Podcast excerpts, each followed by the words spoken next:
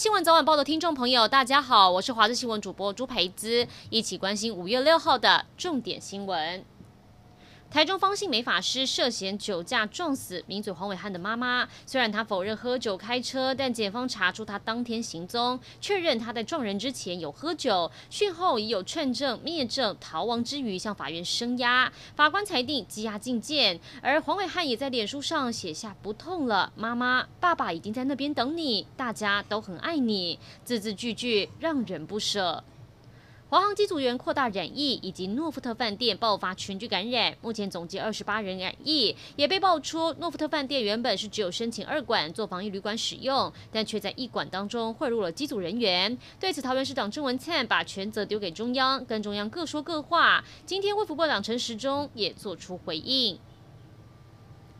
华航机组员染疫风暴，现在也被质疑是管理上有双重标准，才会酿成防疫破口。首先是机组员回国检疫期只要三天，比一般民众十四天来得短，就连专家都认为有风险。而诺富特饭店爆发群聚感染后，也被质疑让检疫者和一般旅客混住同一馆，再加上机组员在住家隔离，不需要通报里长跟辖区警方，根本无法落实管理。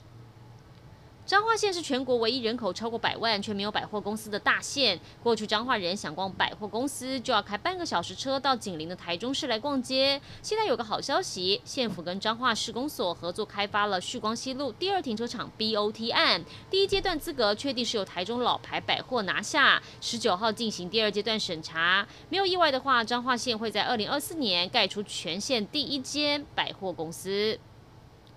国际消息：目前全球新冠病毒疫情最严峻国家就属于印度。光在上周，印度染疫人数几乎占全球总病例数一半。我国驻印代表处也有六个人确诊，当中一个人是重症。值得关注的是，临近印度的尼泊尔疫情也正在大爆发，大多是从印度传过来的变种病毒。就有专家提醒，万一尼泊尔的疫情持续恶化，恐怕沦为迷你印度。一起来关心天气。今天各地都是多云到晴。从雨区预报上面显示，只有东部地区云量稍多，偶尔有局部降雨。午后山区也会有局部降雨。受东北风影响，台南以北、东部、恒春半岛沿海空旷地区跟各个离岛容易有较强阵风，海边活动务必注意安全。同时受东北风影响，早晚都偏凉，但是白天温度明显回升。中南部地区可以来到三十度以上，尤其台南跟高雄局部地区可能来到三十六度高温。气象局还特别针对这两个地方发布了高温特报，中午外出活动请注意防晒，多补充水分。另外，各地的温差也比较大，请留意温度变化，适时调整穿着。